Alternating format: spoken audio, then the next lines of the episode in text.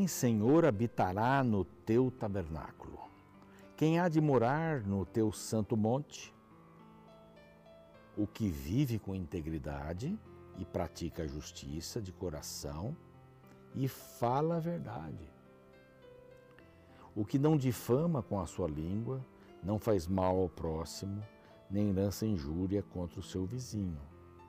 E o salmo vai, eu convido você para ler o salmo 15 também, é bem curtinho, são só cinco versos. E aqui diz assim: o cidadão dos céus, o cidadão do reino de Deus, não é? é aquele que vive com integridade, fé, íntegro, é coerente, não é? Não pratica injustiça e de coração fala a verdade, não, é? não difama com a sua língua, aí vai, né? Não lança injúria contra o seu inimigo, seus olhos, né? Fala das mãos também aqui. É muito lindo esse Salmo 15. Então, quem habitará no tabernáculo de Deus no seu monte? Ah, aquele que é íntegro, vive com integridade, que tem fé. Fé é conhecer, fé é confiar e fé é se entregar. Você não consegue ter fé se não confiar. E você não consegue ter fé se não se entregar. E tudo vem como base do conhecimento. Isso é a palavra de Deus. E esse aqui é o programa Reavivados por Sua Palavra. Aqui a gente estuda um capítulo da Bíblia a cada dia, um plano mundial da Igreja Adventista, não é nenhuma novidade, né? Mas um capítulo por dia é bem simples, são 1189 dias. É, passa rápido, a gente nem percebe um capítulo estudado, hum, meditar nas palavras, é, inter, é, internalizar as histórias, as lições, é muito gostoso. E a gente está aqui para ajudar você. Nós já temos no YouTube, o canal é Reavivados por Sua Palavra NT, todos os capítulos da Bíblia gravados. Alguns temos mais de uma vez. E eu convido você a ler a Bíblia com a gente, a estudar a Bíblia com a gente. Lógico, o estudo pessoal é insubstituível, mas aqui tem algumas ideias, algumas coisas que a gente vai colocando, são só 15 minutinhos dessa parte mais intensa, né? O primeiro bloco é esta apresentação, um texto da Bíblia maravilhoso, porque aqui o assunto é Bíblia. E colocar para você os vários canais que você pode entrar em contato com a gente, assistir, passar para os seus amigos. Lá no YouTube é simples, você pode passar o link do canal ou o link do e ou né, o link do programa daquele capítulo, tá bem? Faça como mais de 450 mil pessoas que estão inscritas em nosso canal e se inscreva lá também para você poder passar para os outros um pouco da palavra. Estamos no NT Play e lá tem outros conteúdos, você conhece o NT Play. Estamos no Deezer, no Spotify para você ouvir a palavra aí no carro, fazendo alguma coisa em casa, né, ah, caminhando, você sabe como vai usar o teaser. E temos lá desde Gênesis até o capítulo de hoje. Tá? É muito bom estudar a palavra de Deus. E tudo isso graças aos anjos da esperança. Se você quer se tornar um anjo da esperança, é muito simples.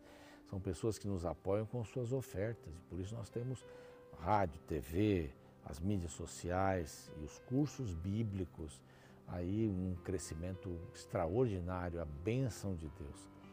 É, é, ter anjos da esperança é, é uma verdadeira bênção de Deus. Aí está aqui um número de WhatsApp para você fazer sua pergunta e até, quem sabe, se inscrever também como anjo da esperança. Será um prazer. E por causa deles, como eu mencionei, cursos bíblicos, né? Nós temos esse curso aqui, preparado pelo pastor é, Rafael Rossi, um evangelista aí, internacional, especialmente aqui na América do Sul, em outros países também, mas ele preparou Cura do Pecado. São 15 temas, é um, é um guia para o estudo da Bíblia.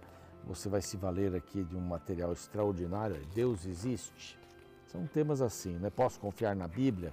Então, pode pedir aqui este, este guia para estudo da Bíblia, é, escrevendo para este outro, o WhatsApp é outro, viu?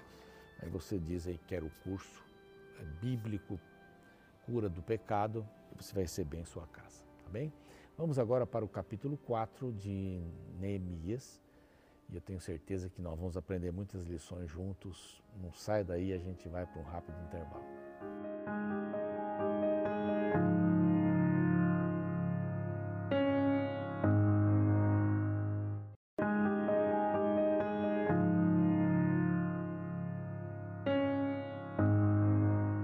Estamos de volta, este é o programa Revivados por Sua Palavra. Na primeira parte a gente sempre lê um verso bíblico, eu estou lendo Salmos, aí diversos, é, de diversos capítulos, nós temos tirado alguns versículos que nos ensinam a adorar a Deus, a buscarmos a Deus na sua santidade, como Deus age, Deus escuta, são versos muito interessantes. A Bíblia é muito rica e esses versos nos animam, né? nos animam muito. Bom, estamos aqui em Neemias 4 hoje. Ontem vimos a, a loucura de se construir o muro e conseguiram construir o muro até a metade. Eu não sei exatamente a, a altura, um, um metro e noventa, sei lá, dois metros, alguma coisa nesse sentido. A metade já estava construída. Havia pouquíssimas brechas que eles tinham que que, que, reconstruir, que reparar, né? As portas também estavam de uma porta a outra e tal. Eles iam reformar as portas logo em seguida. Algumas delas não estavam em condições e algumas delas já estavam sendo feitas. E cada porta aí pode ter um significado, né? Das ovelhas, que foi a única porta consagrada e foi dali dali para frente começou Eliasabe, o sumo sacerdote, dando um tremendo de um exemplo. Neemias também estava lá carregando pedras e fazendo muro. Muitos fizeram mais do que combinado. Eu adoro essas pessoas que você pede alguma coisa, traz alguma coisa melhor né, daquilo que você pediu. Elas conseguem colocar sua criatividade, sua vontade de trabalhar também.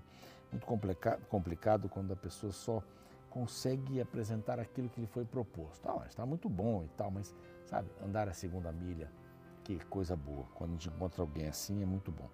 Agora então, como disse ontem, começam os adversários e complicaram a construção do restante do muro. Eles vieram com toda a força e aqueles indivíduos que eu já mencionei aqui, Sambalate, Tobias, e aparecem mais alguns aqui. Né? O verso 7 diz que Sambalate, Tobias, os arábios, os amonitas, que eram inimigos assim contumazes, os asdoditas. Então, eles ficaram muito irados, porque imaginavam que as coisas não iam correr como correram. Além da bênção de Deus, ali estava um grande líder que soube, soube inspirar pessoas. Quando o líder está ligado a Deus, ele fala em nome de Deus. As pessoas conseguem enxergar as palavras de Deus nele sinceridade, é, honestidade, isso daí é, é fantástico. Então, os trabalhadores e a guerra que já tinha começado. Tendo Sambalate ouvido que edificávamos o muro, aqui então é a declaração de Neemias, né? ardeu em ira, se indignou, escarneceu os judeus, reuniu os seus irmãos e exércitos de Samaria e disse: Que fazem esses fracos judeus? É para humilhar mesmo, né? Para humilhar, é, permitir-se-lhes a isso, sacrificarão, olha aqui, será que eles vão sacrificar? Tem coisa espiritual aqui no meio também, né? A inveja era essa, a inveja é, é horrível, né? O ódio contra alguém, a ira contra alguém, darão cabo da obra num só dia? Renascerão acaso os montões de pó, dos montões de pó, as pedras que foram queimadas, quer dizer, elas vão ser destruídas. E Tobias, para falar aquilo que Sambalate queria ouvir, disse assim: Olha, ainda que edifiquem, vindo uma raposa, derribará o seu muro de pedra. E eles riam, zombavam. Aí então vem uma oração de Neemias: Ouve o nosso Deus, pois estamos sendo desprezados. Cai o seu opróbrio sobre a cabeça deles e faze que seja um despojo numa terra de cativeiro. Quer dizer, eles não podiam também ter uma guerra direta, porque Artaxerxes saberia e viria e os puniria. Então eles fizeram um trabalho velado. Eles atrasavam, eles queriam atrasar, eles queriam estar no meio do povo. Conseguiram lá uns agentes secretos aqui, né? Porque eles tinham informações por causa de Tobias que tinha parentesco ali entre os sacerdotes. E, e esses sacerdotes, infelizmente, eram eram traidores, alguns, não é, sacerdotes ou levitas, que seja. Uh, bom, eles estão provocando a ira do Senhor, né? Assim edificamos o muro e todo o muro se fechou até a metade, verso 6. Até a sua altura, metade da sua altura, porque o povo tinha ânimo para trabalhar. Olha, estavam na dificuldade, mas estavam trabalhando. O inimigo estava à espreita, mas estavam, estavam trabalhando. O diabo não desiste. O diabo sempre está pronto para dar um passo a mais. O diabo sempre está pronto para fazer um pouco mais. Ele sim, ah, esse está pronto. Para fazer sempre um pouco mais, um pouco mais, um pouco mais, porque sabe que isso vai desanimar as pessoas. Desânimo é a maior, é a maior arma, é uma das maiores, posso dizer assim, armas que o inimigo tem, o desânimo. Desânimo. Então, bom, Estavam lá construindo até a metade, mas ouvindo Sambalate e Tobias, os arábios, os amonitas, as doditas, que a reparação dos muros ia avante, que já se começavam a fechar as brechas, ficaram sobremodo irados. Ajuntaram todos aqueles que eles puderam para poder ir e atacar Jerusalém, mas não, não, não pôde ser um ataque frontal aí minar, né? essa seria a palavra, minar as forças daqueles que trabalhavam em Jerusalém. Eles não podiam destruir isso. Se eles destruíssem, Artaxerxes ia saber e a coisa ia ficar ruim para eles. Então eles se ajuntaram e suscitaram confusão. Era isso. Era confusão. A arma deles era confusão. Porém, nós oramos, diz Neemias, ao Senhor Deus, e como proteção pusemos guarda contra eles dia e noite. Eles não podiam entrar. Eles podiam ficar lá fazendo chacota, mas eles não podiam entrar. Então está aqui a oração e a ação, não é? Às vezes a gente ora, mas não tem ação. Às vezes tem ação e não ora também, né? Mas aqueles oraram e foram e havia uma guerra psicológica. Eles falavam mal. É, o, acontece nas guerras, aí temos algumas guerras hoje no nosso mundo, né? Algumas, aliás, a guerra nunca é boa, né? Nesse sentido, um país querer dominar o outro economicamente, aquela coisa toda. Mas a guerra é uma quantidade, é um, é um, é um ninho de falsas informações, sabe? De chegar até o inimigo que ele está perdendo Chegar esta informação, inimigo, vocês estão perdendo, vocês estão sendo derrotados. Já tomamos tantas cidades, tantos morreram. Nós não, nós temos tantos aviões, temos isso e aquilo. Então, a guerra psicológica ela é muito forte.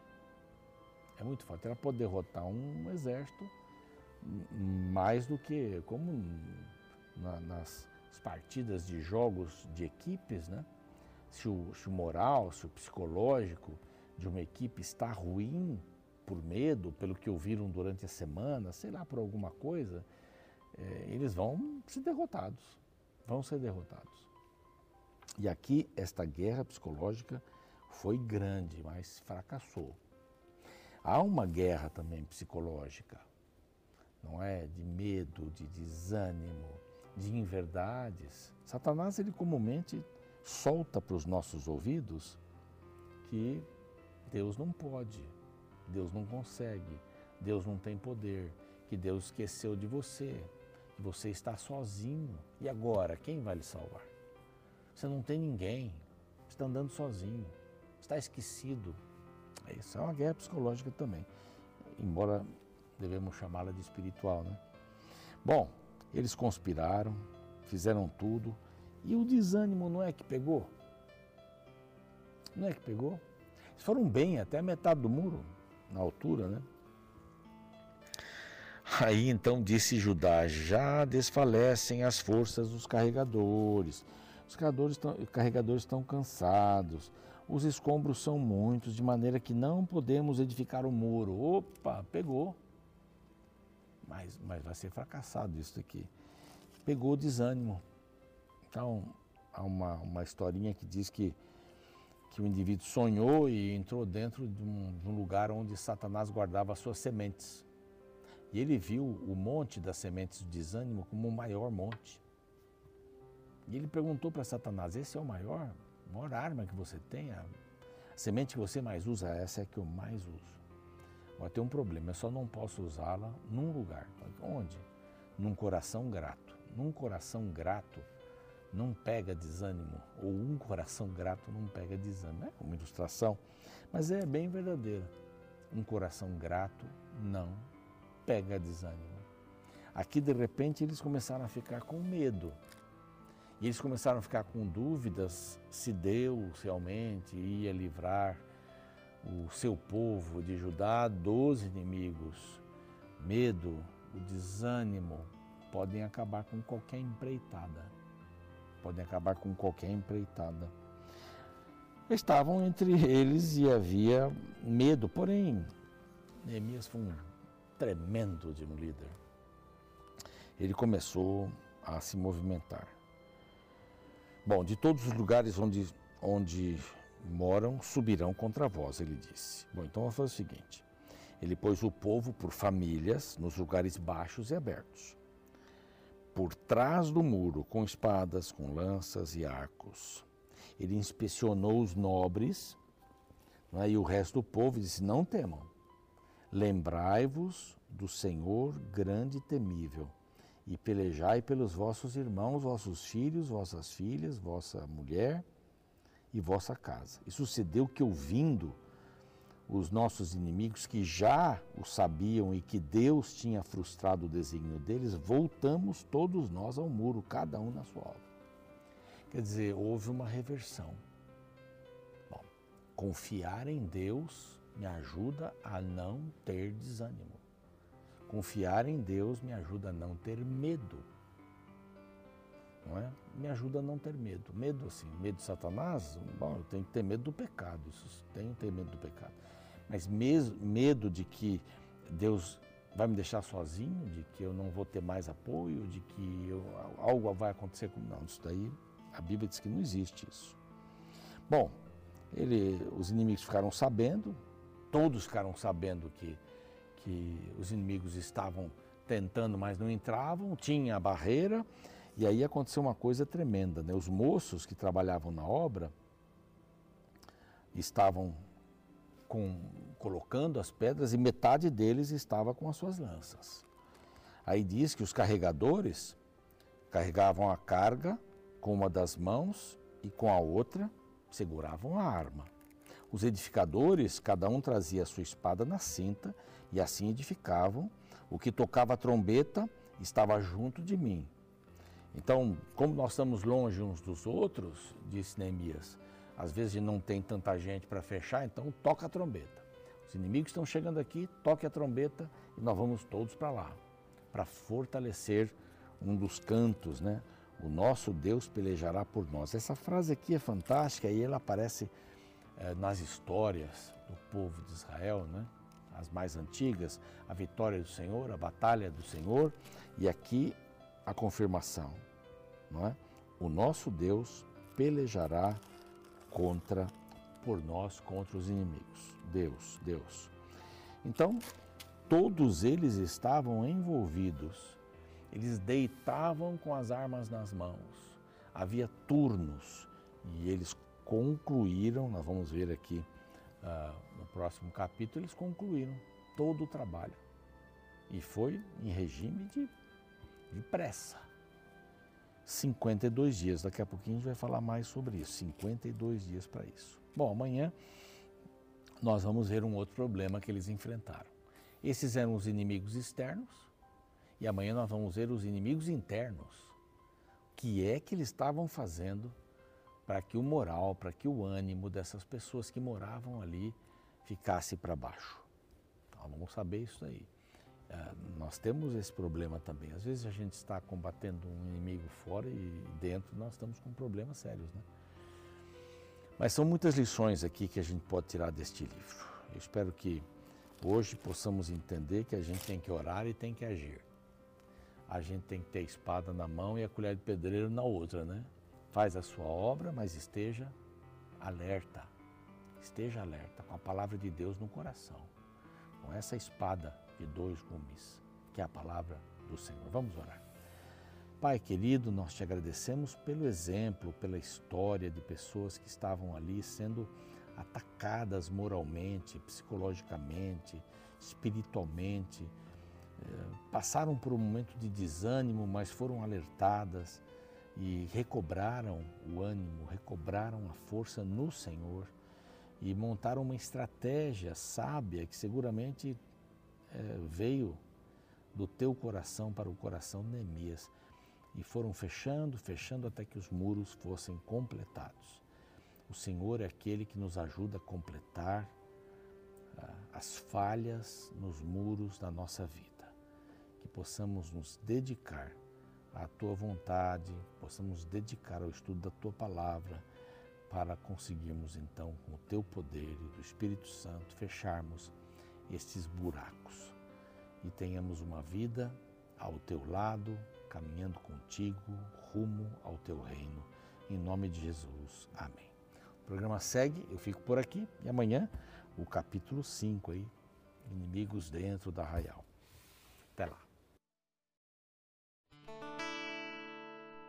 O filme A Vida é Bela, lançado em 1999, narra uma emocionante história que ocorreu durante a Segunda Guerra Mundial.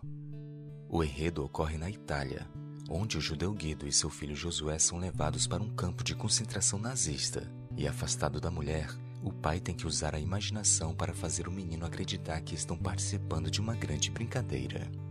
Embora a ação do pai partisse de uma boa intenção, ela me faz pensar no perigo de se viver no meio de uma grande guerra sem se dar conta do perigo ao redor. O menino, sem entender a gravidade dos acontecimentos, vivia despreocupado em meio ao caos da guerra. Pense agora no perigo de se viver no meio da guerra sem a vigilância necessária. Este tema é abordado no capítulo 4 do livro de Neemias. Nesta sessão encontramos o povo na obra da reconstrução dos muros de Jerusalém. Enquanto trabalhavam, um grande cerco se formou para destruir sua obra. Diante do perigo da iminente guerra, um plano foi elaborado. Eles deveriam trabalhar com todas as forças, mas vigiariam todo o tempo. A partir do verso 21, lemos: Assim trabalhávamos na obra, e metade empunhava as lanças desde o raiar do dia até o sair das estrelas. Também neste mesmo tempo disse eu ao povo: Cada um com o seu moço fique em Jerusalém, para que de noite nos sirvam de guarda e de dia trabalhem. Nem eu, nem meus irmãos, nem meus moços, nem os homens da guarda que nos seguiam largávamos as nossas vestes. Cada um se deitava com as armas à sua direita. Sabe, este texto nos faz pensar na guerra espiritual que é travada ao nosso redor diariamente. Sim, segundo a Bíblia, todo ser humano já nasce no meio de uma guerra universal. Todos têm a vida cercada de perigos todos os dias. Por isso, a palavra vigilância surge como uma das maiores necessidades para os indivíduos que têm a noção do perigo que correm no meio deste grande conflito. Por isso, hoje, ao sair para suas tarefas diárias, não se esqueça de usar suas energias para trabalhar sem abrir mão da constante vigilância. Não se permita andar neste mundo sem a proteção invisível de Deus, pois no meio desta guerra universal, não podemos brincar de cristãos, pois os resultados deste conflito trazem consequências eternas. thank you